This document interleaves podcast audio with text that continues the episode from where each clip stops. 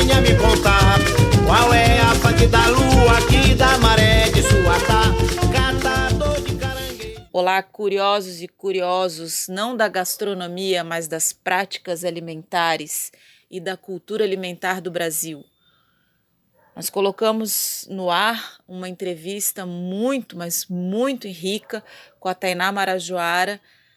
Tainá, ela é uma cozinheira, uma pesquisadora da culinária amazônica e, sobretudo, uma militante das causas da alimentação boa, saudável, rica, limpa, sem agrotóxicos, sem sangue derramado, seja de camponeses, sejam de indígenas, e justa, né? o tipo de alimento que nós gostaríamos de ver todo santo dia na nossa mesa. Com vocês, Tainá Marajoara. Tainá, eu queria que você começasse contando um pouco da sua trajetória, da sua história. Saudações às forças da natureza, saudações a cada mestre a cada mestra que está nos ouvindo, aos mestres acadêmicos, aos mestres não acadêmicos, mas que não deixam de ser cientistas nos campos, nas florestas, nas águas, no seu saber fazer diário. E a todos aqueles que estão sempre em constante processo de aprendizagem junto com todos nós. Sou Tainá Marajoara, Venho do extremo norte do país, do povo originário Aruã Marajoara, considerado extinto por alguém que nunca pertenceu, nem sequer teve convivência no nosso território e disse que a gente não existia. E não entendeu a questão do latifúndio, a negociação e os processos de como a gente consegue se manter com a nossa cultura viva até hoje. O nosso trabalho não é fazer comida, o Iesitatá, ele não faz comida. O Iesitatá, ele é um ponto de cultura alimentar e ele nasce depois de uma luta vasta por direitos, que agora em 2019 completa 10 anos oficialmente. Mas como Amazônida e como povo originário, a gente sempre lutou pela alimentação, pelo menos de acordo com a história ocidental, há um pouco mais de 10 mil anos.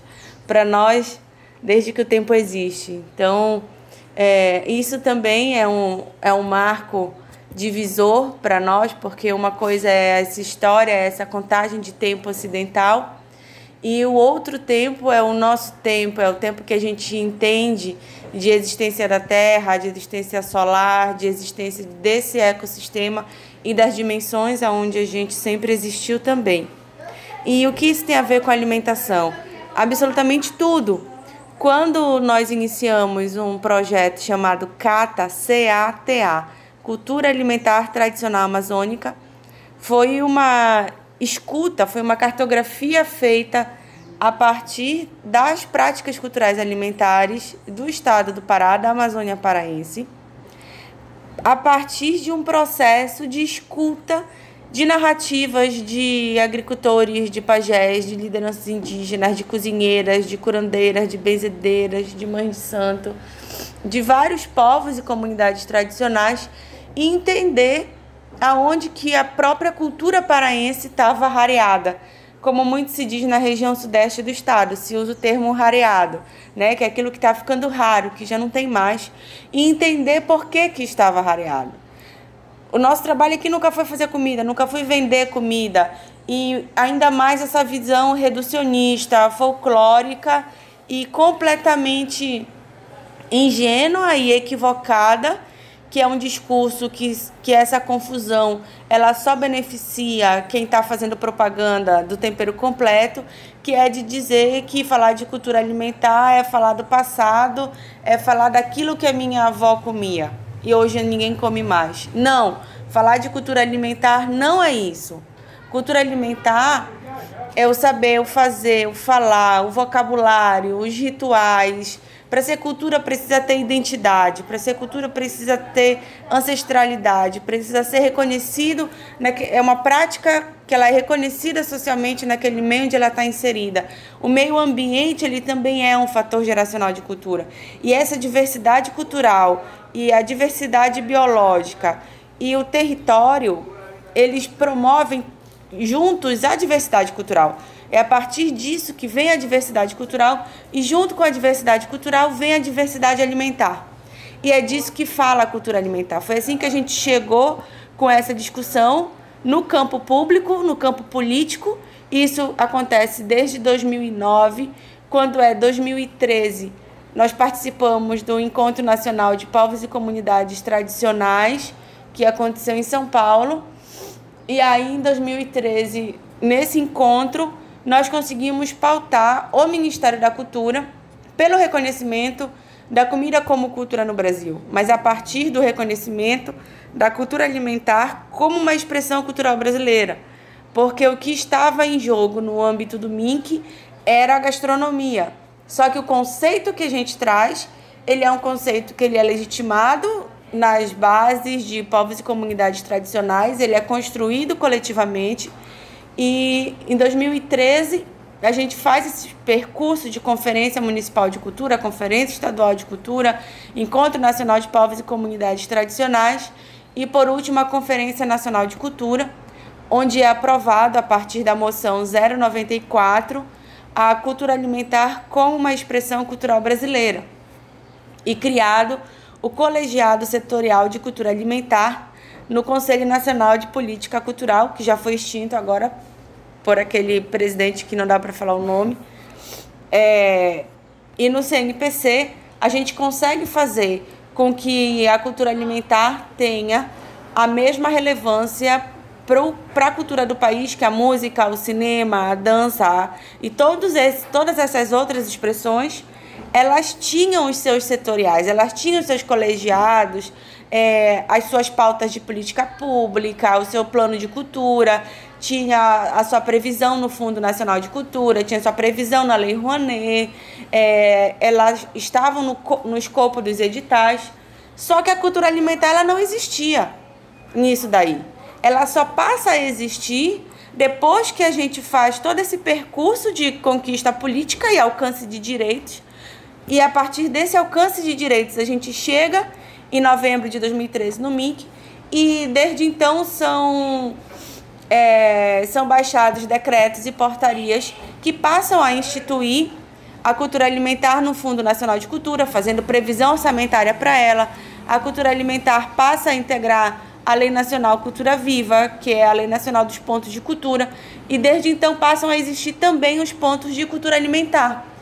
E isso foi isso foi alvo de muita ganância da parte da gastronomia e de chefes de cozinha, garotos propagandas, greenwashers de empresa e muita gente de má fé mesmo, como aconteceu aqui no Pará, aonde o restaurante regional é, de um espaço que é um espaço super turístico, um restaurante regional cheio de creme de leite, shoyu e outras, outros venenos dentro do seu, dentro do seu estabelecimento, resolveu fazer um, uma discussão com a Associação de Restaurantes, dizendo que se eles vendiam pratos típicos, eles também seriam fazedores de cultura alimentar e eles também mereceriam a chancela de pontos de cultura.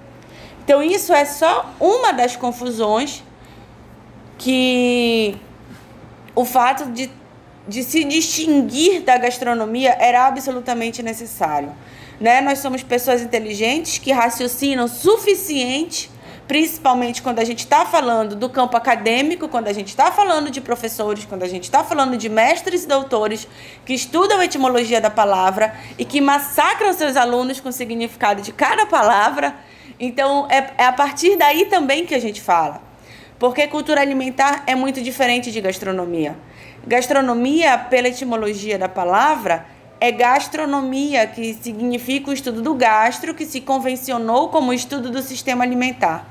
Então, logo, tudo aquilo que se produz para alimentação, ele é um produto gastronômico. Não importa se é uma massa de milho transgênico, se é um arroz que está envenenando o marajó, e acidificando todo o nosso solo. Não importa se é uma plantação onde agrotóxico é utilizado como arma química matando as crianças, não interessa. Se é um produto para alimentação, ele é um produto gastronômico. Mas nem tudo aquilo que a gastronomia faz, ela é, ele é da cultura alimentar. Então é essa distinção que a gente traz. Porque se tudo que a gastronomia fizesse fosse da cultura alimentar, patrimonializava-se, né? Fazia a patrimonialização dos temperos químicos, fazia-se a patrimonialização dos sucos de laranja que criança não pode tomar, nem velho podem tomar por causa da quantidade de tartazinas e outros e outros e outros corantes. Então é essa distinção que a gente traz. E por conta de ter trazido essa distinção, nós fomos extremamente massacrados por causa disso. Porque já existia um lobby da indústria de alimentos, das mineradoras, é, das hidrelétricas, junto com os chefes de cozinha, é, garotos propagandas super reconhecidos e as estrelas não sei quantos aí, porque até a indústria de pneu acha que ela pode falar de alimentação. Então, para ser um bom cozinheiro, tem que ganhar é, estrela da indústria do petróleo, tem que ganhar estrela da indústria do pneu. O que é um absurdo. Os caras nunca cozinharam na vida e vem dizer que eles vêm avaliar o que eu sei fazer. Então, é, começa por aí. Então, é tudo um grande lobby. E aí, quando pega essa questão dos garotos propagandas, isso já estava lá dentro do Ministério da Cultura. Já existia uma movimentação para um setorial de gastronomia e a gente chega fazendo essa distinção e colocando pautas específicas para a cultura alimentar. E isso causa um rebuliço e nós passamos, nós na liderança da rede de cultura alimentar, passamos a ser censurados, a gente passou a ser bloqueado, é, ameaçados, nós fomos muito, muito, muito ameaçados por esse lobby da indústria de alimentos e dos chefes de cozinha.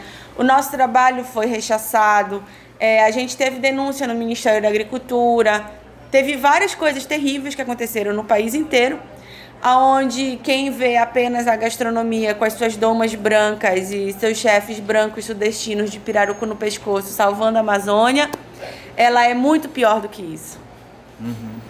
E aí, nesse contexto, que foi aquela tentativa de incluir a gastronomia no, na Lei Rouanet, né? No, acho que PL 6562 de 2013. Isso. E aí, acho que hoje, hoje resgatando essa história, que acho que em 2003, 2014 era muito forte, acho que tá, o projeto, é, o Jean Willis, né? Levou uma, uma, uma, demanda de ampliar isso né, para a cultura alimentar, né, esse projeto, e ele está engavetado, né? É, está arquivado. O projeto está arquivado é, nós não concordamos com o que o Jean Willis fez. Foi muito ruim a posição do Jean Willis. O que a gente conseguiu depois dele, o Jean Willis, ao contrário do que a gente imaginava, o Jean Willis se posicionou do lado da campanha como cultura, que para nós foi uma surpresa ele ter se posicionado desse lado. E quem deu apoio para nós foi até uma deputada do PMDB, que foi Simone Morgado, que segurou o projeto e disse que não ia passar a não ser que fosse refeito e tivesse acontecido o substitutivo. O Jean deu vistas duas vezes, mas é, ele deu vistas duas vezes no projeto, mas com parecer favorável ao, ao, ao lobby da indústria. A Simone Morgado não. A Simone Morgado retirou, escutou o que a gente tinha para falar, fez o substitutivo e a partir daí a gente conseguiu engavetar o projeto.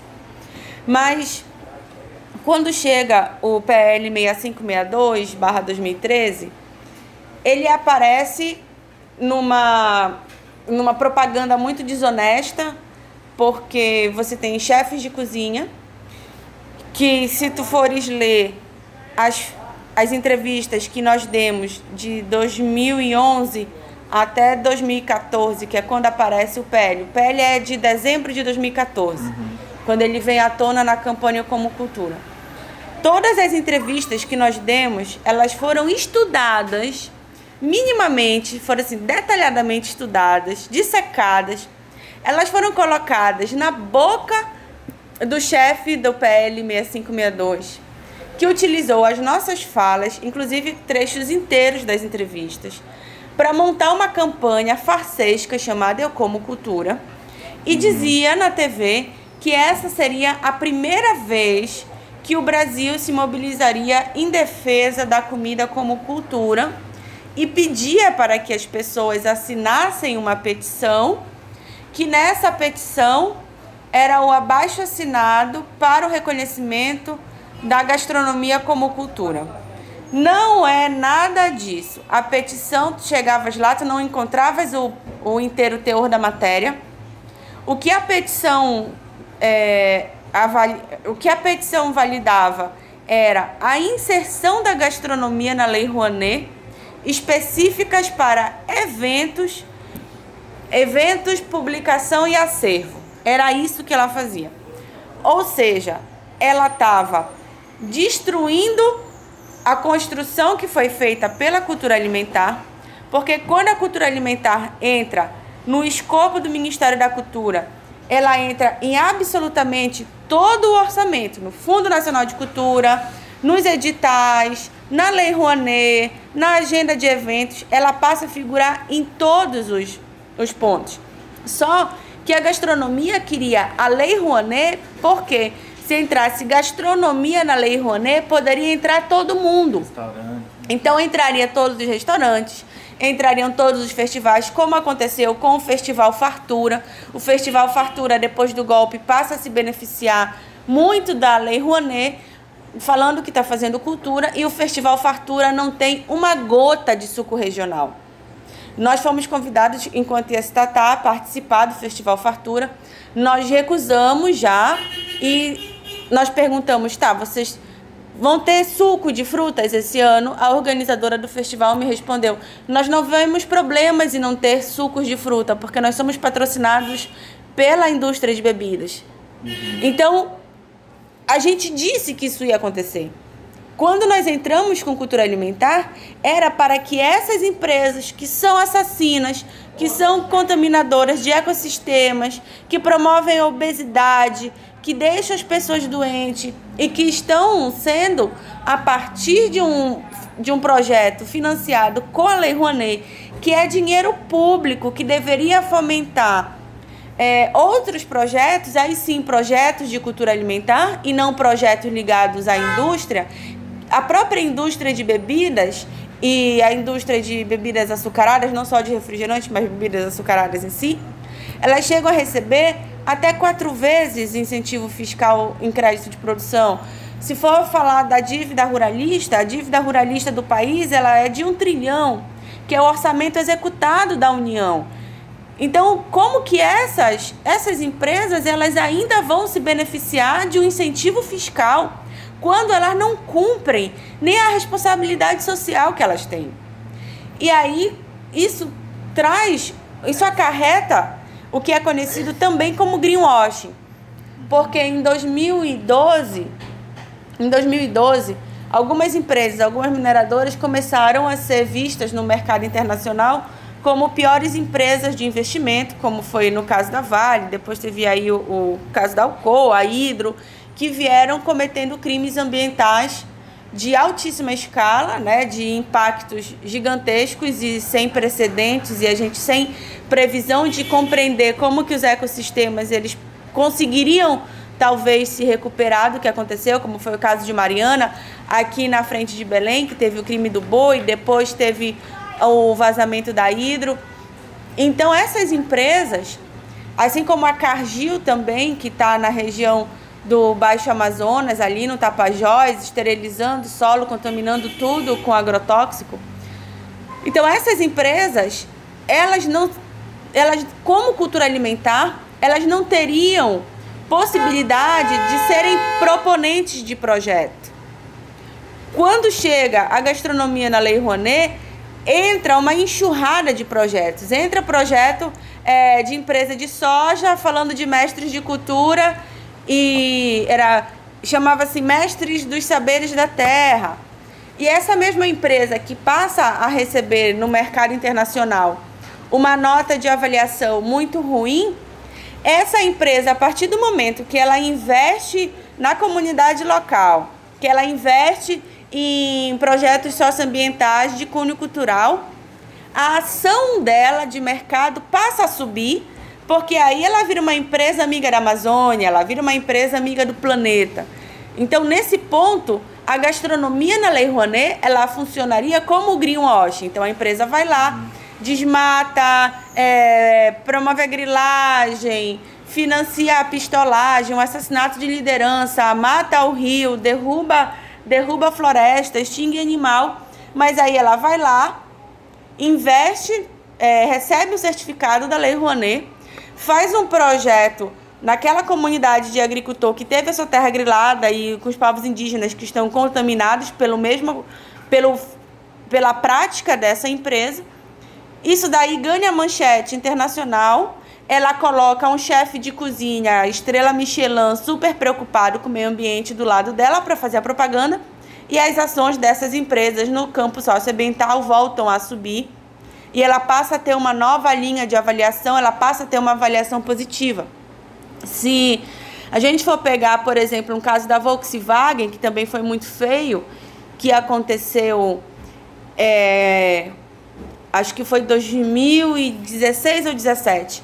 A Volkswagen foi condenada pelo Tribunal Internacional por estar realizando testes, testes em seres humanos. Então, os, eles estavam pegando imigrantes, os imigrantes ficavam numa sala fechada, respirando gás para ver se o gás que saía da, da descarga dos carros era tóxico ou a, o percentual de toxicidade dos gases. A Volkswagen foi condenada no, no Tribunal Internacional e dois dias depois você tem um chefe brasileiro, Salvador da Amazônia, fazendo uma propaganda da Volkswagen, dizendo que a Volkswagen estava investindo no instituto dele para ele poder salvar a Amazônia. Então, o que a gente está falando aqui não são achismos, não são possibilidades do que poderia acontecer. O que nós estamos falando são exemplos de ações reais que, se vocês abrirem o Google e forem lá pesquisar, vocês vão achar. E junto com o PL 6562, além de todos esses, esses desdobramentos que aconteceram, é, todas as vezes que ele ia para pauta, ele não ia para pauta sozinho ele ia para pauta na terça-feira, vinha antes o PL 7735. O 7735 era que foi depois conhecido como o Marco Regulatório da Biopirataria, que era o marco regulatório chamado Marco Regulatório da Biodiversidade, porém com grande lobby da indústria cosmética, farmacêutica e da indústria de alimentos esse projeto de lei ele faz com que as comunidades tenham é, seja quebrada a propriedade intelectual das comunidades sobre o patrimônio genético, o que significa que as comunidades não teriam mais o direito ao benefício partilhado conforme era previsto na Convenção da Diversidade Biológica, na Convenção da, do patrimônio cultural imaterial e de acordo com os termos da 169-OIT. Então, eles fazem o PL 7735. Na quarta-feira, ia para pauta o PL 4148, que era o PL da, do fim da rotulagem transgênica. E aí, de repente, ia para pauta, na quinta-feira, logo em seguida, o PL 6562 da gastronomia na Lei Rouanet. Então vamos fazer o caminho.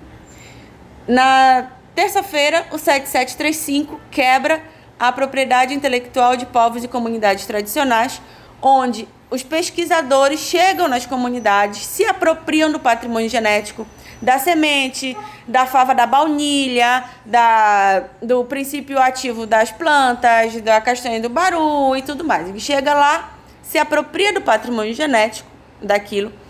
Aí ele, como já não tem mais a obrigatoriedade do benefício partilhado e já são outros termos e que já é ligado às universidades, então ele leva aquilo para ser pesquisado e ele registra o que seria o patrimônio genético e cultural e material daquela comunidade no nome dele. Com o fim da rotulagem transgênica na quarta, na, no PL 6562, é, essas sementes, esse patrimônio genético, essas cadeias de DNA, elas poderiam ser modificadas. O país passaria a comer os alimentos biofortificados, os alimentos transgênicos, os alimentos que são modificados geneticamente, sem precisar avisar que aquilo foi modificado.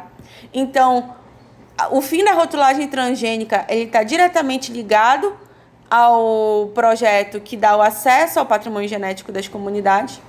E depois, por que, que entra a Lei Rouanet? Porque alguém precisa dar uma cara bonita a esse presente.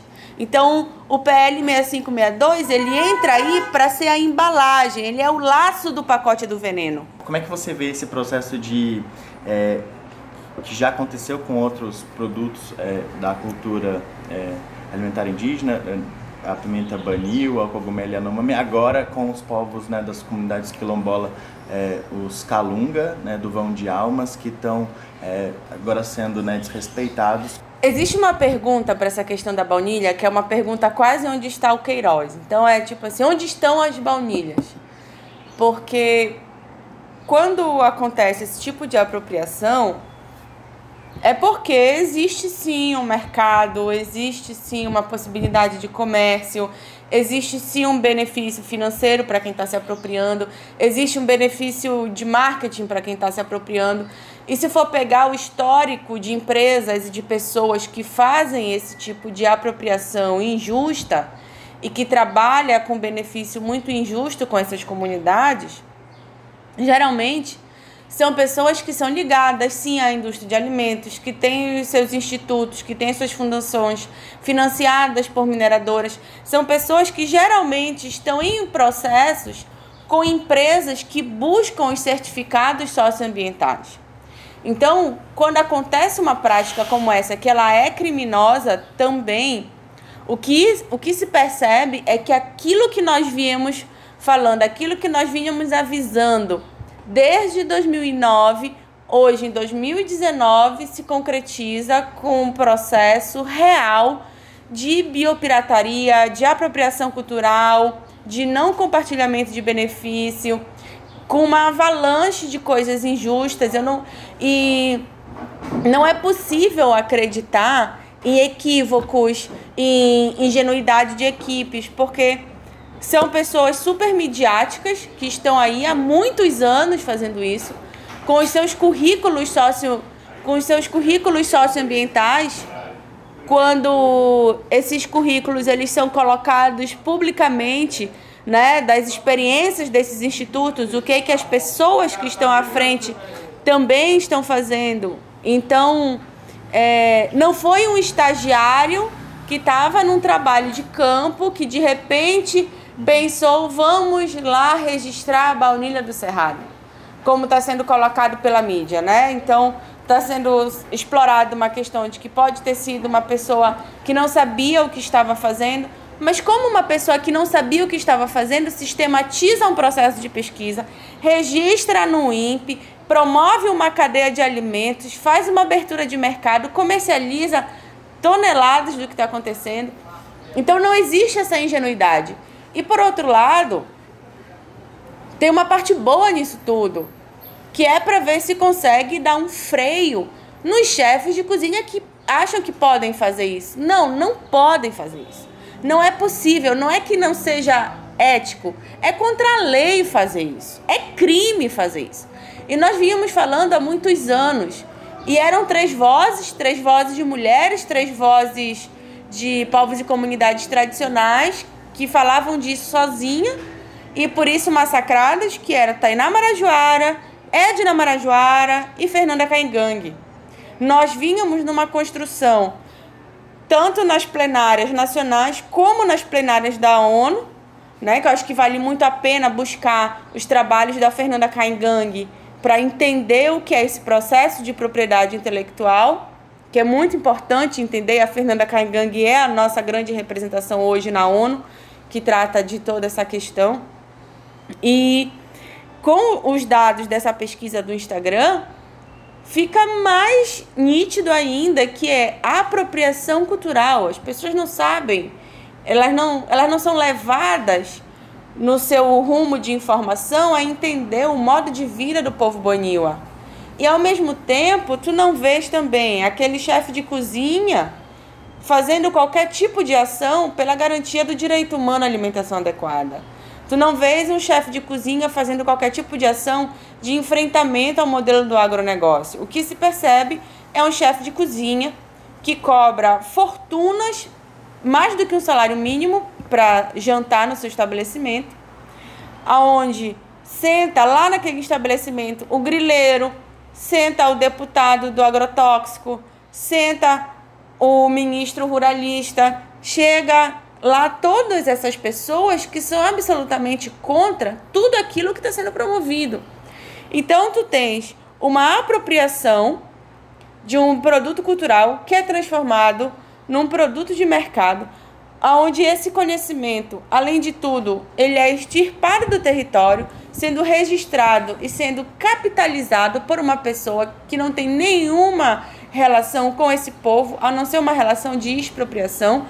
E aí a gente volta para o colonialismo, e é um colonialismo de 2019, é sim, é um colonialismo onde não se troca a biodiversidade por espelho, mas é um colonialismo onde o espelho ele é a mídia, onde o espelho é o certificado socioambiental, onde o espelho é a satisfação do ego. Porque se é um chefe de cozinha que está junto com a comunidade, por que, que o chefe de cozinha defende caça em unidade de conservação? Por que, que o chefe de cozinha é considerado pelo presidente Bolsonaro o grande garoto propaganda da cultura brasileira no exterior? Então, o, o que é também ser cozinheiro? Eu acho que essa é a grande pergunta de quem está iniciando nessa profissão e de quem já está nessa profissão uma vida inteira e de quem está há 5 anos, de quem está há 10 anos, de quem está há 15 anos, de quem está há 20 anos, 50, seja lá o que for. O que é ser cozinheiro? O que é que tem dentro da minha panela? Quantas cabeças de lideranças indígenas Quantas lideranças camponesas foram mortas para ter dentro da minha panela o food service? Então não adianta também pegar hoje, massacrar um único cara, porque esse cara, assim, ele representa tudo isso, sim, mas não adianta massacrar esse cara e na hora que volta para a panela, a tua panela ter lá a soja que está matando os indígenas do Tapajós, tá lá com a carne que está provocando toda a devastação na Amazônia, tá lá cheia de assassinato dos camponeses do Pontal do Paranapanema, tá lá com toda a escassez e miserabilidade que é colocada sobre o povo calunga. Então, qual é o papel do cozinheiro? O que que eu estou cozinhando? Ou é alimento ou é veneno? Quantas pessoas morreram para estar tá aqui? para eu estar tá aqui hoje né, com essa panela na minha mão? Será que a bonificação do food service ela é mais valiosa? E será que eu não tenho vergonha de colocar na minha doma uma marca de indústria de alimentos que dá o lixo europeu para as crianças do Brasil comer? Será que eu não tenho vergonha de colocar na minha doma uma marca de devastadores? Por que, que as pessoas se orgulham de colocar nas suas domas marcas de empresas que são criminosas ambientais?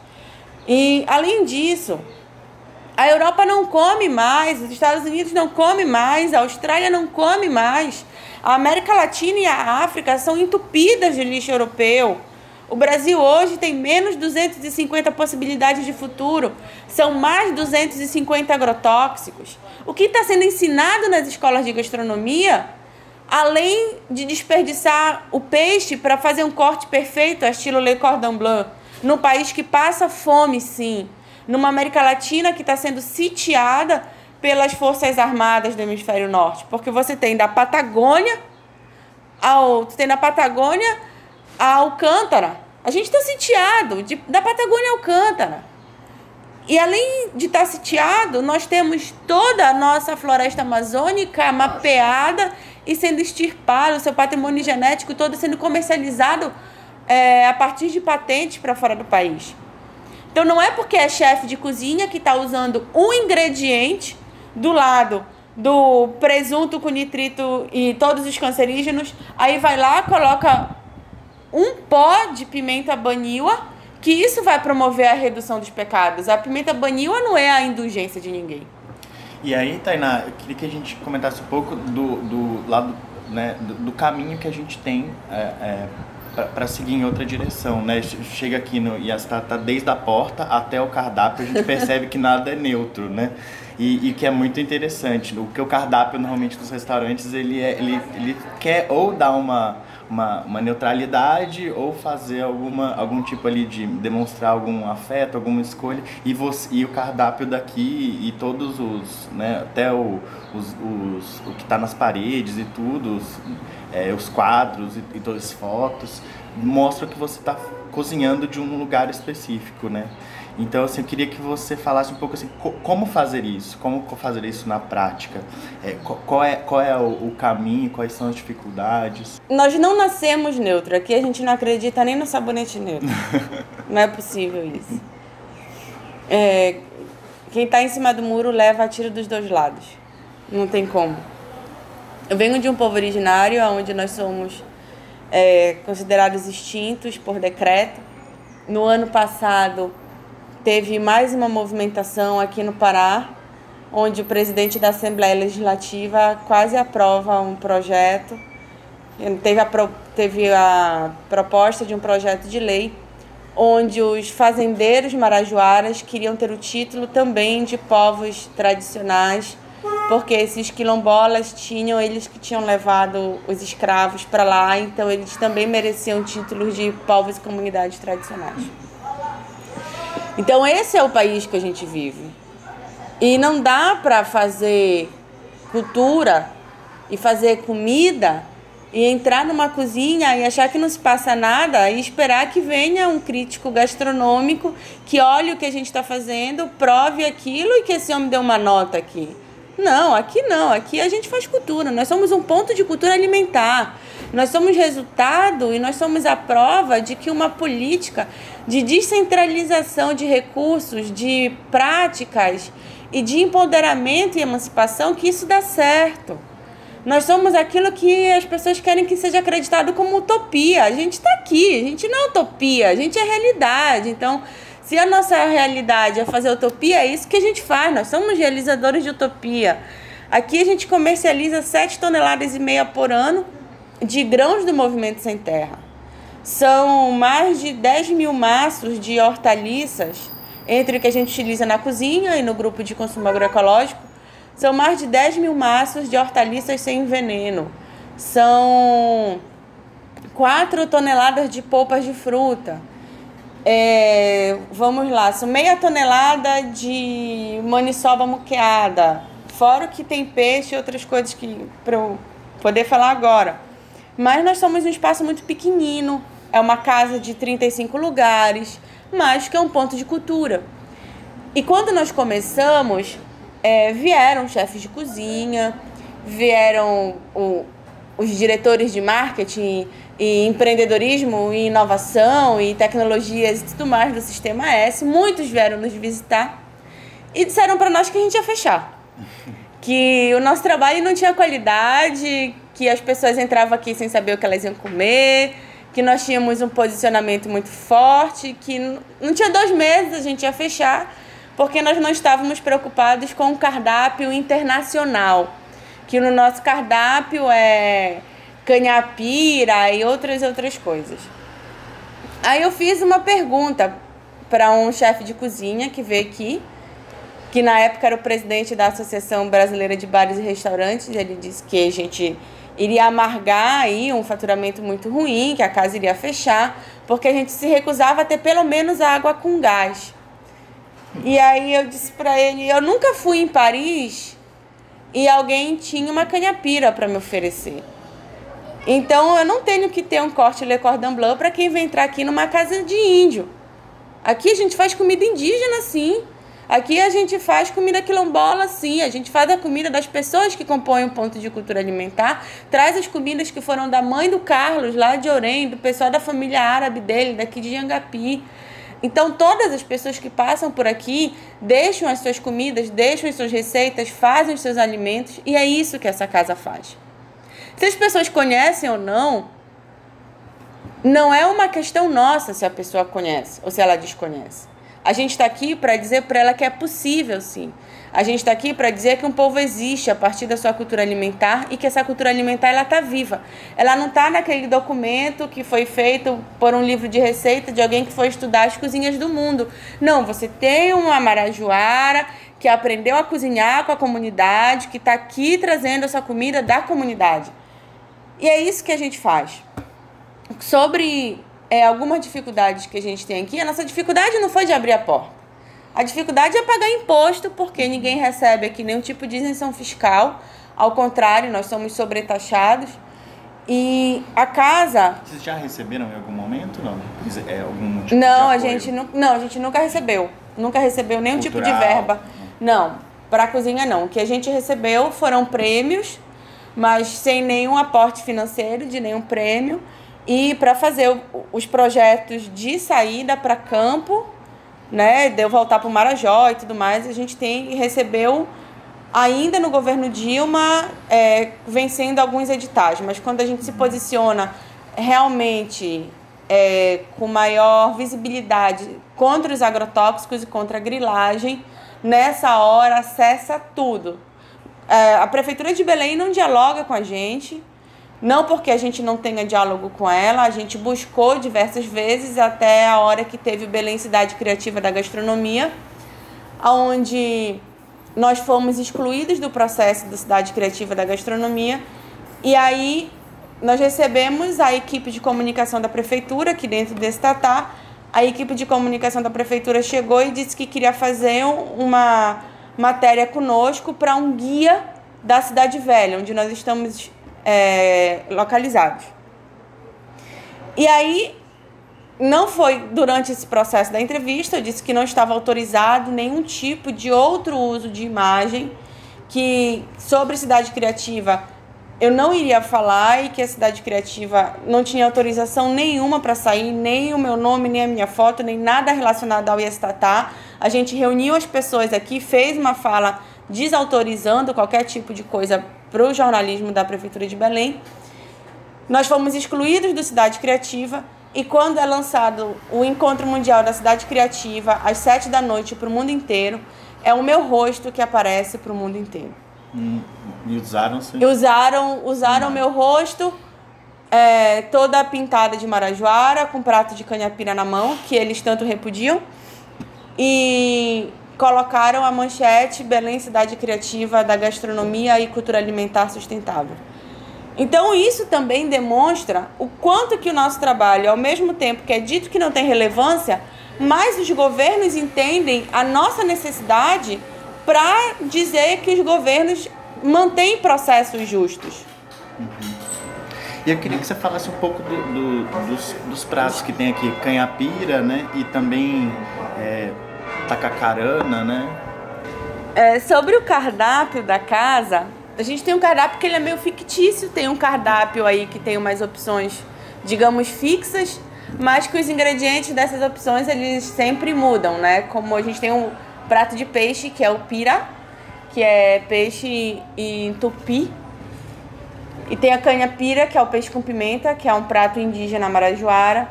Tem mical, que é o, o que é de banana, que é tipo como se fosse um mingau de banana, mas não tem, é só a banana praticamente podre, que as pessoas jogam fora, pega aquela banana mole com a casca já cheia de coisinha branca e diz, ah, isso não presta, que nada, uma é delícia. É, tem um outro que é tacacarana. Tacacarana foi um. Tacacarana foi um, uma receita que os meus caruanas vieram dar, uma receita de sonho. Que isso também é uma outra coisa que essa casa faz. A gente discute muito os sistemas de aprendizagem, os modos de aprendizagem, os saberes emancipatórios, porque existem modos radicais de aprendizagem, como é a questão da aprendizagem por sonho, e que a academia ela não vai te ensinar e que ela também não considera.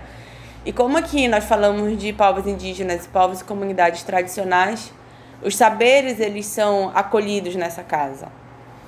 E todos os todos os pratos, tudo que tem em cada prato tem nome e tem território, e o que não tem território não é de espaço de uso coletivo, está em processo de ocupação em terras da reforma agrária. 100% da casa vem com origem sal, açúcar, é, sal, açúcar, café, manteiga, é, arroz, tudo isso vem no Movimento Sem Terra. Mel, o, todo o mel que a gente utiliza na casa é mel de abelha nativa e são todos de povos indígenas. As carnes são todas pequenas propriedades é, de animal que não se alimenta de ração, não tem nada de cativeiro, não tem peixe de cativeiro.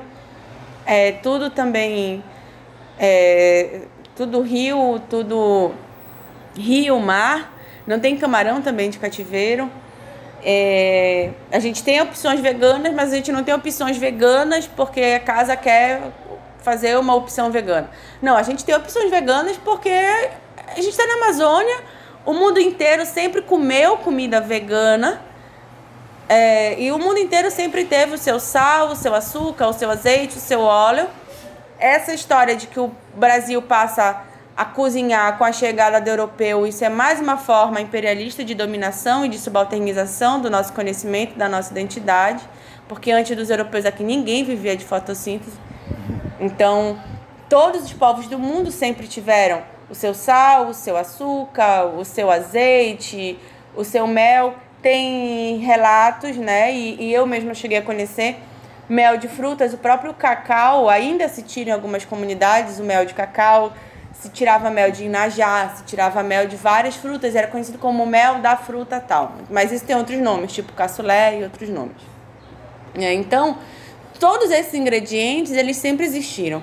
Só que o racismo e o preconceito sobre a cozinha fizeram com que essas, esses saberes eles fossem subalternizados. Então, não vou comer isso porque isso é uma comida de pobre. Não vou comer tal coisa porque é uma comida de preto. Não vou comer tal coisa porque isso é comida de índio. E esse racismo sobre o alimento faz com que as pessoas tenham vergonha até mesmo de apresentar a sua cozinha, de apresentar a sua comida para alguém. O açaí, ele só volta, é, o açaí ele só passa a ser da sala de jantar agora de 2012 para cá. O açaí, o açaí ele era uma, ele era um um alimento que se alguém te visse com o dente sujo de açaí, com a boca roxa, era sinal de pobreza. E hoje custa 25 reais um litro de açaí. Então, essa apropriação e essa transformação do alimento em uma mercadoria extremamente valiosa no mercado, ela também faz com que isso provoque essa subalternização, mas está sendo trocado o açaí bom e nativo pela mortadela, pelo embutido, pelo frango de granja e com aquele discurso de que tu não precisa mais plantar, tu não precisa mais estar forcejando na beira de garapé carregando água, porque aí vai chegar a mineradora, vai chegar a hidrelétrica, vai chegar a sojeira, vai arrendar essa terra aqui, tu vais te embora e vão te dar uma casa para tu te amontoares numa periferia, mas olha, tem cesta básica e tem água. Então, o impacto socioambiental na nossa alimentação do que as corporações fazem, ele é muito grande. Por isso que o cardápio do Estatatá, ele faz questão de te dizer que não tem grileiro, que não tem indústria de alimentos, que, e de onde que vem cada uma dessas coisas. Tem uma mudança, claro que tem uma mudança na casa, é, por dia, porque tudo depende do que tá, depende do que está disponível também. Às vezes tem muita coisa de uma única coisa e a gente faz várias, várias apresentações. Às vezes não tem nada daquilo que precisava ter no cardápio para a gente fazer a cozinha do dia, mas aí a gente também faz com o que tem e não deixa de ser saboroso. Nós estamos na Amazônia, então a gente tem comida maravilhosa aqui o tempo todo, uhum. ainda bem. É, e sobre o público da casa, tem uma faixa etária, que é uma faixa etária jovem, muito forte, que frequenta a casa, mas a gente tem também uma faixa etária de 40 a 65 anos, que é mais ou menos equilibrada. A gente tem esse equilíbrio aí, tem metade de cada uma dessas faixas etárias que, que frequentam aqui. E o que é muito interessante de saber é que é, é como aquela música lá, você não gosta de mim, mas a sua filha gosta. Então, o filho do deputado ruralista, que não vem aqui de jeito nenhum, que vota contra nós, o deputado ruralista vai comer lá no restaurante italiano chique, vai comer nos restaurantes caros, vai para a estação das docas. Mas o filho dele, a filha dele chegam aqui de bicicleta, com a sua garrafinha, compram as bolsas ecológicas, fazem a feira orgânica, e isso é bem bacana de ver. E tem uns que dizem assim para nós: olha, eu tô levando, o meu pai não vai vir aqui, a minha mãe não gosta que eu compre isso aqui, mas ela não gosta mais da comida do supermercado. então, tu acabas atingindo esse público. Não é que a gente não queira atingir, ao contrário. Nós acreditamos que é direito universal o consumo do alimento sem veneno e que ele tem que ser para todos. O que é necessário que seja feito é que seja garantido o acesso desse alimento para as populações empobrecidas. Porque se você está na cidade, não tem condições de plantar, não tem condições, não tem acesso a um alimento de qualidade, esse alimento de qualidade ele tem que ser garantido para essa população, porque o alimento agroecológico, o alimento orgânico, ele é sobretaxado. E ele ser sobretaxado, isso é promover a desigualdade social e isso é violar o direito humano à alimentação adequada. E aí também tem uma questão que é do, do serviço, né? Do tempo do serviço, de, de, de, das pessoas terem a paciência de esperar o, o prato no seu tempo certo, que eu já vi você falando com as pessoas. Você acha que o pessoal chega aqui sabendo disso? Ou, ou tem, uma, tem um pessoal que chega é, e, e impõe uma certa pressão, né? É, tem, tem as duas coisas. Tem gente que chega aqui e diz assim: eu vim para comer a comida de vocês. Então a pessoa chega, senta é, ela não quer saber se vai demorar, não quer saber se vem rápido. Ela chega e está curtindo. E tem muita gente que parece que não entende o lugar que está vindo. E nós fizemos questão de colocar no cardápio, acho que a primeira frase do cardápio é: Não estamos aqui para lhe servir, que servir vem de servidão. E esse tempo da servidão já acabou e nós não gostamos nada disso. Nós estamos aqui para lhe atender, que significa dar atenção. Então as pessoas entravam aqui e davam ordens nós. Uhum. Achavam que iam entrar aqui, iam dar ordem, porque estavam acostumados a dar os seus chiliques, a jogar os seus caprichos sobre as pessoas. E a gente simplesmente disse que aqui não era lugar para isso. Nós fazíamos essa fala bastante, fazíamos uma fala é, para todo mundo que entrava. E além disso, a gente teve um problema assim com os talheres que foi surreal. A gente teve problema com talher. Quando nós colocávamos os talheres para as pessoas na mesa, nós pedíamos, por favor, conserve seus talheres até o final da refeição. Afinal de contas, não tem necessidade de nós despejarmos sabão à toa no rio. A pessoa está comendo na beira do rio. O Iastatá está localizado de frente para o rio. A gente explica, ainda mostrava o rio para a criatura, para não jogar espuma de sabão no rio. Mas as pessoas diziam, assim, em rosto e muito ríspido para nós, diziam, quer dizer que eu não tenho direito de trocar o meu talher da maniçoba? Eu não posso não querer comer o queijo com a mesma coisa que eu comi o peixe? E como as coisas vêm, é, tanto os ingredientes quanto os pratos, os acompanhamentos vêm todos em cuias, as pessoas são três cuias por prato e mais um pedaço de peixe. Às vezes são quatro cuias, às vezes são cinco, às vezes são só uma. As pessoas chegavam a pedir um talher para cada cuia, porque a sua classe social, a sua educação de casa era de que ela tinha que fazer isso, ela tinha que dar ordem para isso. E aqui a gente não deixou com que isso acontecesse. Isso trouxe um problema para nós, nós fomos vistos como antipáticos, a gente era uns ecochatos, porque queria que as pessoas ficassem com o mesmo talher. E a gente decidiu também que a gente não ia mais levar talher na mesa de ninguém. Então a gente coloca. Isso foi o que a gente fez. A gente pegou, colocou o. o aproveita os vidros e coloca os talheres nos vidros de, de melaço de cana, de coisas que chegam por aqui, coloca os talheres no vidro e deixa esse vidro até o final da refeição em cima da mesa da pessoa. Quando é uma sobremesa, alguma coisa assim que a gente entenda que tenha que mudar mesmo por causa do tamanho dos talheres e tudo, a gente troca. Uma outra coisa que aconteceu aqui, sobre o nosso posicionamento político. No período eleitoral, em cima do cardápio, na primeira página do cardápio, tinha pegando a página inteira, ele não.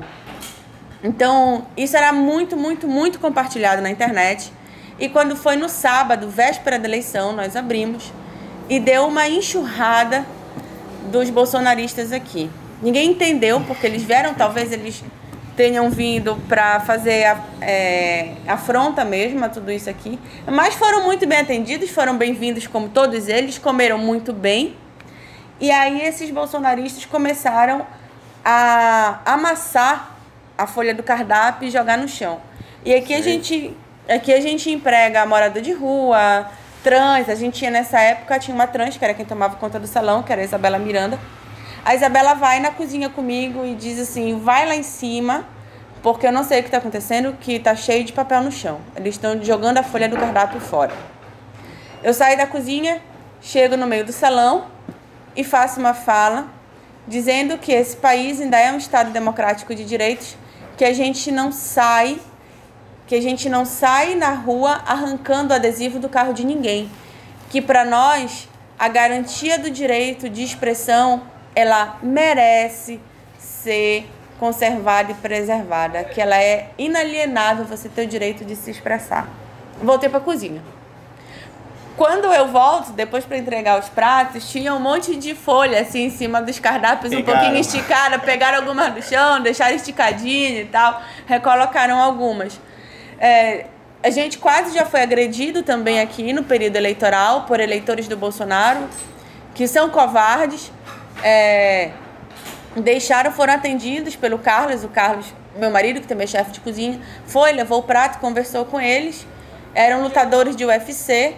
Quando eu vou no final para conversar sobre as sobremesas, as coisas que estavam na mesa, eles se levantam, me cercam e dizem que ainda bem que vai ter ditadura no Brasil, porque agora a mulher vai ter que se dar o respeito. Começaram a me falar coisas horríveis. E eu falei alto com eles também, já que eles estavam falando alto comigo, eu também falei alto com eles e as pessoas do que estavam almoçando nesse tatá viram o que eles estavam falando. Todo mundo parou de almoçar, alguns se levantaram e ficaram em pé em silêncio olhando para eles. Eles perceberam a besteira que fizeram e desceram e foram embora sozinhos. Mas se posicionar politicamente, tem isso? Tem. Né? Mas se a gente não se posicionar sobre aquilo que a gente faz, nós somos exterminados pelo, por esse outro lado. Não há mais política para agricultura familiar.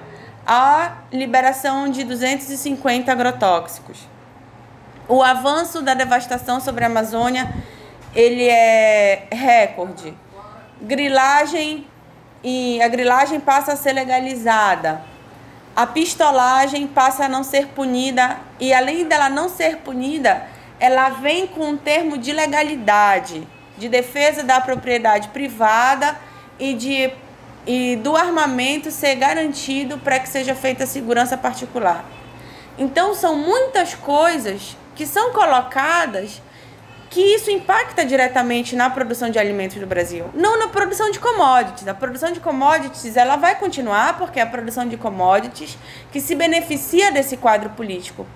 Quem produz alimento não. Quem produz alimento está cada vez mais ferrado, até porque as suas produções, as suas plantações são ameaçadas, porque com o avanço do agronegócio, o veneno escorre para a água e escorrendo para a água, ele atinge as plantações orgânicas também. Então tem um esforço sem precedentes de quem produz sem veneno de conseguir se manter produzindo sem veneno. Uhum.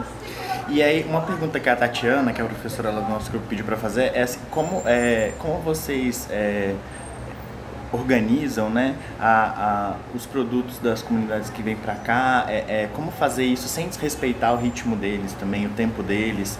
É porque aqui é diferente, aqui a gente não organiza as comunidades, aqui a gente está junto. Sim, sim. Então, tem uma. É essa que é a diferença da relação. Quem abre um estabelecimento de alimentação tem fornecedores. Então ele tem um planejamento de negócios, ele tem um plano de negócio, ele tem um plano de marketing e tem uma carteira de fornecedores. Aqui não existe isso. Nós somos um ponto de cultura. Então o nosso tempo é o tempo da comunidade e o tempo da comunidade ele também é o nosso tempo. Então é, tem épocas que tem muito cacau. Então vai ter bolo de cacau, suco de cacau, suco verde de cacau, tudo que a gente puder fazer de cacau. Tem épocas que não tem cacau. Aí a pessoa chega aqui, por exemplo, agora na época de sol e ela pede sorvete de bacuri. A gente diz que não tem bacuri. Aí ela diz assim: Ah, mas eu fui ali na estação das docas eu tomei sorvete de bacuri. Eu disse: Tomou de bacuri, que era de janeiro. Agora tá sol, não tá chovendo, então não tem bacuri. É a relação que é outra. A relação cultural, ela não é relação comercial. Então, o que precisa mudar é primeiro a cabeça. Precisa mudar o raciocínio, precisa mudar o modo de ver o mundo, o modo de compreender o outro. Aí sim, tu passas a entender que teu modo de produção também é diferente. Uhum. E queria te perguntar, é, a maniçoba moqueada pelas mulheres chicano, você podia falar um pouco sobre ela, como que vocês Posso. é, fazem? A maniçoba, a maniçoba moqueada, porque assim, aqui muitas coisas são pro- 99,9% do cardápio é produzido na casa. A única coisa que não é produzida aqui, é, no caso, são as farinhas, o queijo, que a gente não produz, cerveja, que não produz também, e a maniçoba. Essa maniçoba, ela entra no cardápio como é, é- ela é uma parceria muito bonita das mulheres da comunidade chicano. Comunidade chicano é uma comunidade aqui próxima que fica na região do Genipaúba. E é uma comunidade liderada por mulheres. Essas mulheres são presidentes da associação da comunidade, são cozinheiras, são organizadoras das festas e tudo mais. Só que o machismo na comunidade ele também era muito grande.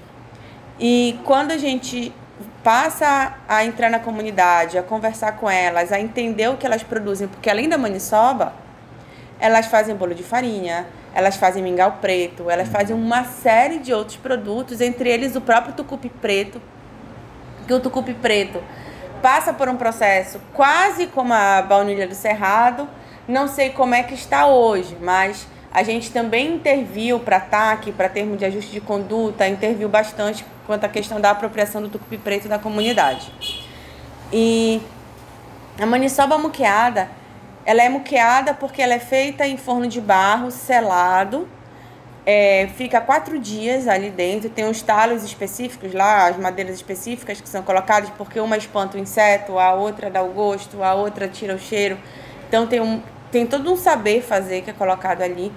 O porco também é porco criado de quintal. Então chega a linguiça, chega os embutidos sem nenhum tipo de conservante. Que a cultura alimentar amazônica, ela traz uma ciência, uma complexidade muito forte na produção de alimentos, aonde as folhas, os sumos, as gorduras, os vegetais, eles são conservadores de alimentos. Então a canhapira é um processo de conservação de alimento. A maniçoba ela também é um processo de conservação de alimento. Os alimentos eram conservados junto com a folha da maniva, que cozidos criavam uma mistura de gordura e ácido da folha, que faz com que os alimentos ficam, fiquem prontos ali, conservados durante bastante tempo.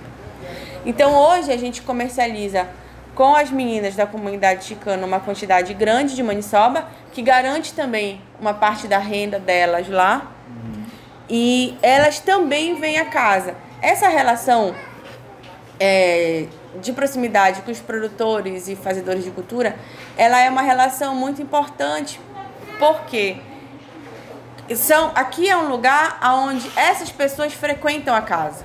Então, os agricultores frequentam a casa, os produtores frequentam a casa, os fazedores de chocolate. É um local onde as pessoas descem do porto e dizem, ah, vou deixar um açaí para Tatá. Ah, eu vou passar lá para tomar um café com o Carlos. Ah, eu vou ver o que, que tem nesse Tatá. Eu vou ver o que, que eu posso deixar. Então, a gente sempre tem é, essas, que não, essas visitas, mas que não são visitas, mas que é uma rede de afeto também que é conservada aí. E aí vocês fazem também algumas oficinas lá Sim. no Instagram, né? Sim. Fazem feiras aqui também na porta. Tem, alguma- é, a gente tem um trabalho que é um trabalho na comunidade de oficina, mas não é um trabalho de oficina onde a gente vai na comunidade levar técnicas para a comunidade cozinhar. Não, a gente não faz isso. A gente vai para as comunidades para fomentar aquilo que existe e entender que esse saber ele é emancipatório. A gente trabalha a partir da autonomia e emancipação junto ao saber local. É isso que a gente faz por meio do alimento. É, a programação da casa. A gente tem de segunda a sábado almoço, do meio-dia às três. Tem a feirinha que a gente faz, que é o encontro do GRUCA, que é o Grupo para Consumo Agroecológico, que também é abrigado aqui. E aos sábados pela manhã a gente tem o café descolonial. É isso que eu perguntava. É, o café, o café descolonial. Todo mundo pergunta, mas que, que coisa é essa, um café descolonial? Que eu não consegui ver. eu- Da próxima É, vez. o café descolonial é também uma forma de dizer que o café colonial ele não representa a qualidade de comida do Brasil. O café colonial, que ele é um café sudestino, ele é um café sulista, ele é sinônimo de qualidade, né, da qualidade turística. Qual é café da manhã? Café colonial, café colonial. E aí quando tu chegas é massa branca, açúcar, saborizante, é, coisas cheias de produtos químicos. E tem uma parte da região sul, sim, que faz esse café a partir da sua cultura colonial, com seus embutidos locais, sem conservante, com a sua produção própria, sim. Mas aqui a gente não faz só é, o nome descolonial por conta do café colonial do sul. O nome é descolonial, que é um processo de decolonização do gosto mesmo, é um processo de decolonização da mente sobre o que, que é a comida. Porque tu chegas para tomar um café descolonial na casa, vai ter beiju de macaxeira com coco, vai ter beiju de castanha, tem queijo do Marajó, tem, tem banana assada, é, pupunha, tem paulistano que chega aqui e diz, ah, eu quero uma porção de pupunha. Aí quando chega a pupunha pra ele, um monte de coquinho laranjado, ele olha e diz que tá errado. Só que a gente vai explicar que o que ele conhece é o palmito pupunha, que aquilo não é pupunha. Então, tudo isso é uma construção do próprio conhecimento do país sobre o que é o país.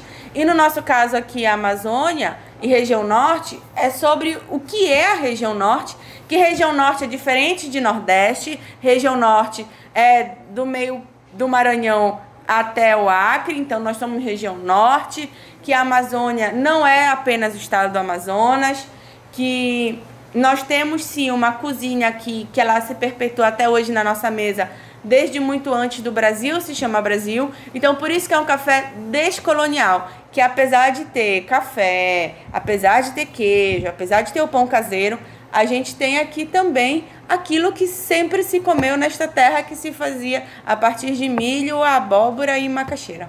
Uhum que para nós a abóbora é jurumu. O que, que vocês almejam assim, para os próximos anos? O que é, acho que o nosso maior desejo daqui para os próximos anos é a gente poder nadar num rio sem cerca. Uhum. Que hoje até os rios têm cerca.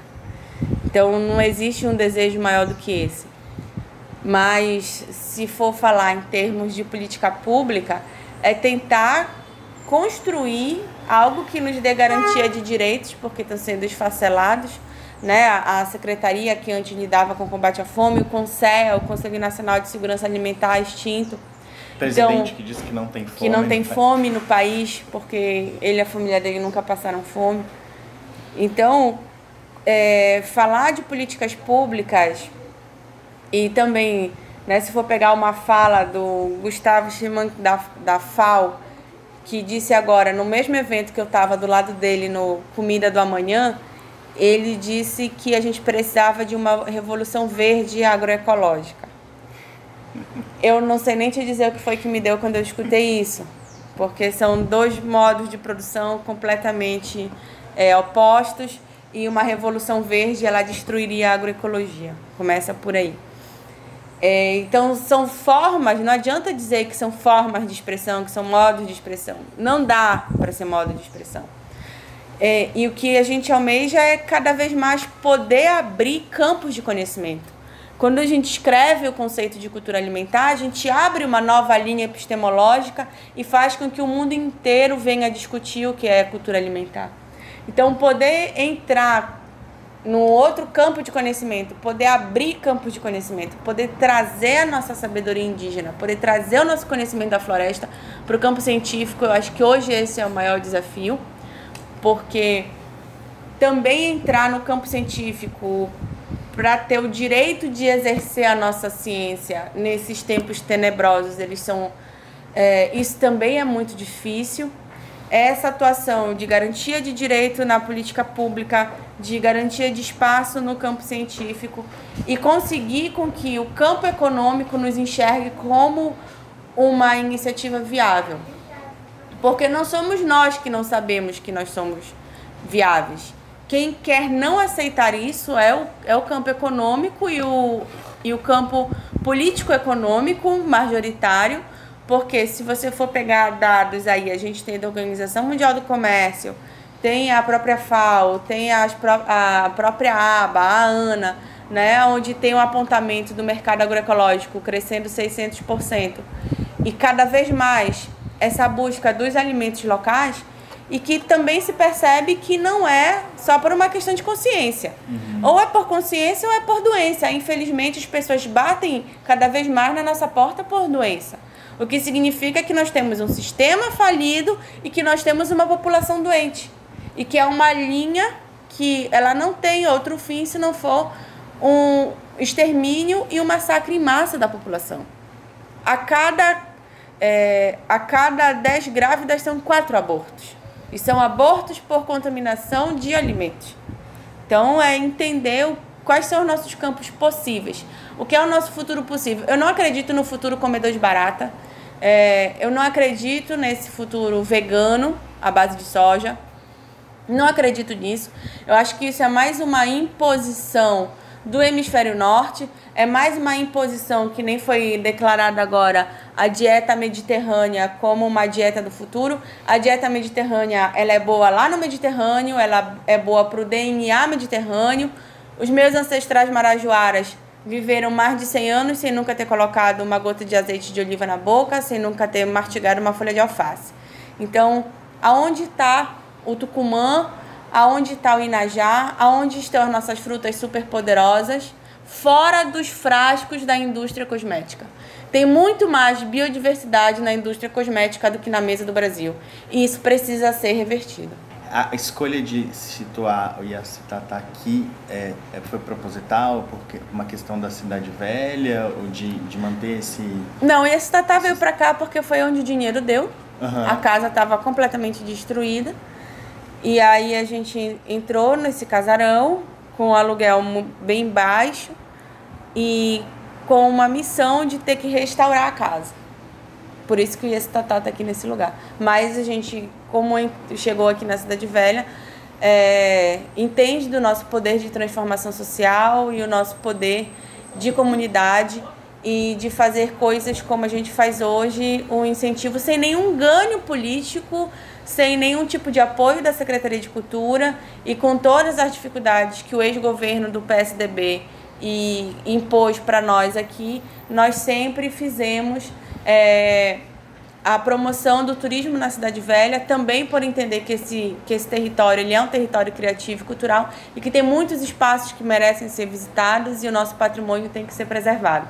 Então, às terças-feiras, a gente faz uma campanha gigante na internet. Venham para a Cidade Velha, visitem os museus que são de graça, venham para cá. Mas a gente veio para cá porque não tinha dinheiro para ir para outro canto. Tem uma, uma intervenção que a gente sempre discute, é, que é a do, do IFAM, né? É, patrimoniando desde 2002 os patrimônios imateriais do Brasil e muitos deles são alimentares. Né? Você acha que esse papel é, do IFAM é importante? É, o IFAM ele tem um papel fundamental, sim que quando ele declara patrimônio imaterial, imediatamente tem que ser composta uma comissão de salvaguarda e tem que ter um plano de salvaguarda para que isso seja protegido. Mas tem muitas contradições nesse processo, como por exemplo, tratar com patrimônio imaterial processos que acabam sendo processos industrializados logo em seguida. E que, e que o que é considerado patrimônio imaterial tem que respeitar as regras da vigilância sanitária. Então, quando é considerado patrimônio cultural e material, fica o produto final, não fica a prática. E isso é uma contradição à própria Convenção de Salvaguarda do Patrimônio Cultural e Material, que fala a definição do que é patrimônio cultural e material. Mas não deveria existir o IFAM para fazer isso. Deveria ser uma tomada de consciência geral para fazer isso. E entender que são processos políticos que muitas vezes foram deputados que pediram que determinados produtos fossem considerados patrimônio cultural, foram coisas que partiram de, de associações de deputados e de associações culturais com emendas parlamentares também. Mas tem um caso, que é o caso do carimbó, patrimônio cultural uhum. e material brasileiro, que é daqui do Pará. O carimbó foi uma luta da sociedade civil. O processo inteiro de patrimonialização do carimbó foi feito a partir da luta pela campanha do carimbó Patrimônio Cultural. Nós somos instituição parceira da campanha, nós somos da campanha do carimbó.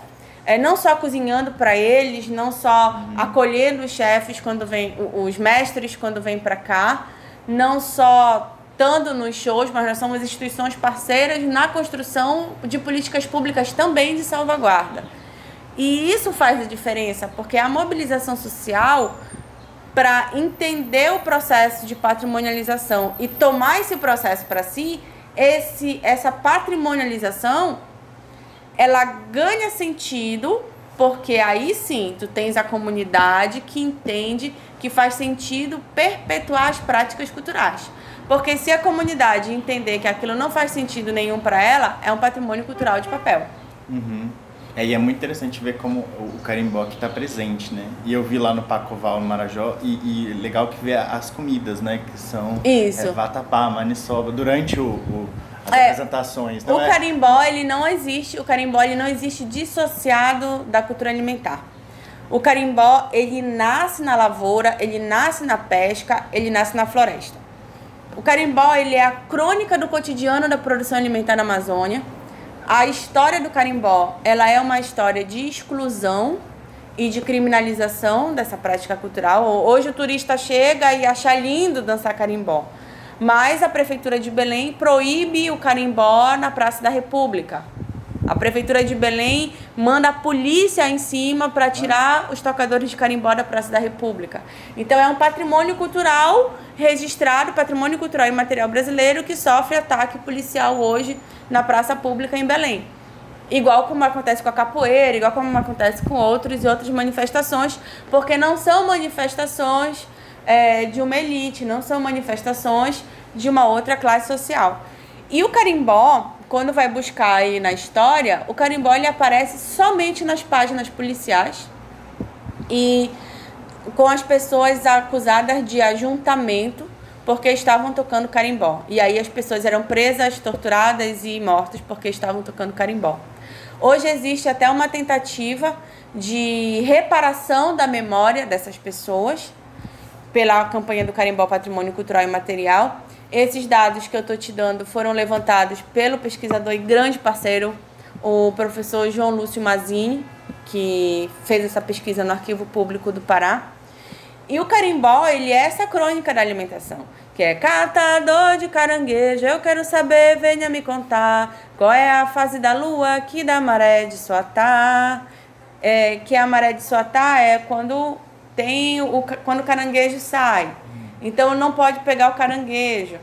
É, o outro que também fala, em quarto crescente maré lanceia, em quarto minguante maré é morna. Então, quando fala, quando vai dando as marés, também vai te dizendo o que está acontecendo, qual que é o período da pesca, o que, que eu vou fazer. É, Massariquinho da beirada de Igarapé fazendo pereré no remanso da maré. Pereré, pereré, pereré no remanso da maré. Quem escuta, acha uma música bonitinha, não entende que o maçariquinho tá lá roubando o peixe do curral do pescador. Então o pescador tem que sair correndo para ir lá buscar. Uma outra coisa que tem também, que também fala do caldo, o grupo Sankari é muito bom, que fala bastante sobre isso. Que ele fala do- dos caldos de camarão com mexilhão. Então, toda, toda essa crônica da alimentação, ela tá aí. A vida do catador de caranguejo no mangue, a vida do pescador, a vida do extrativista, o que, que ele vai sair pro mato para catar. Então, é isso que é o carimbó. E o carimbó, ele não é apenas a dança, ele não é apenas a música. O carimbó, ele é um conjunto de práticas e de um conjunto de práticas culturais identitárias do Pará que resultam nessa expressão cultural que é por meio da música e da dança. Ah, muito bacana. Ah, pra pensar a comida, algo pra ler. Eu vou, vou dar três Pra dicas. ouvir você já falou, né? Tá. É pra comida pra ouvir, tem o carimbó, tem na internet, no YouTube, tem o disco completo do Sankari, é Sankari, procurem lá. Comida pra assistir, tem o filme da Priscila Brasil, chamado Jari. E comida pra ler e pra pensar, eu proponho que vocês leiam o Ailton Krenak. Não vou dar nenhum livro, eu não vou dar nenhum título. É, quem for assistir o Jari vai achar um bocado estranho porque que eu indiquei esse filme. Mas é, comida para ler, Eliane Moreira, professora Eliane Moreira, promotora de justiça, e o Ailton Krenak, ou a Márcia Cambeba, ou Daniel Munduruku. Não vou dar receita de bolo para ninguém, vão estudar. E, e comida pra comer, assim, comida que você mais gosta. que Se você fosse escolher dessas todas que, que tem aqui, qual que você, assim, da sua predileção pessoal, qual que, Ah, qual que daqui? você mais gosta? É. Não, não sei, pode não ser daqui também. Não, mas o daqui desse tatá, não. Pode ser, ou não, é. Ah, eu gosto de bacuri com farinha. Muito obrigado, foi ótimo. Obrigada né? também. É impressionante a, a, riqueza cultural que tem aqui e perceber que aqui é um, um caminho possível, né? Que a gente pode, é, pode inspirar né, outras iniciativas desse tipo no, no restante do país que a gente está precisando nesse momento, né, com esse clima pessimista, mas que vai passar, né? Tomara que, que passe e vai ter que ser com, com a nossa luta. Tomara que 64 acabe. Obrigado. Valeu, querido. Muito obrigada.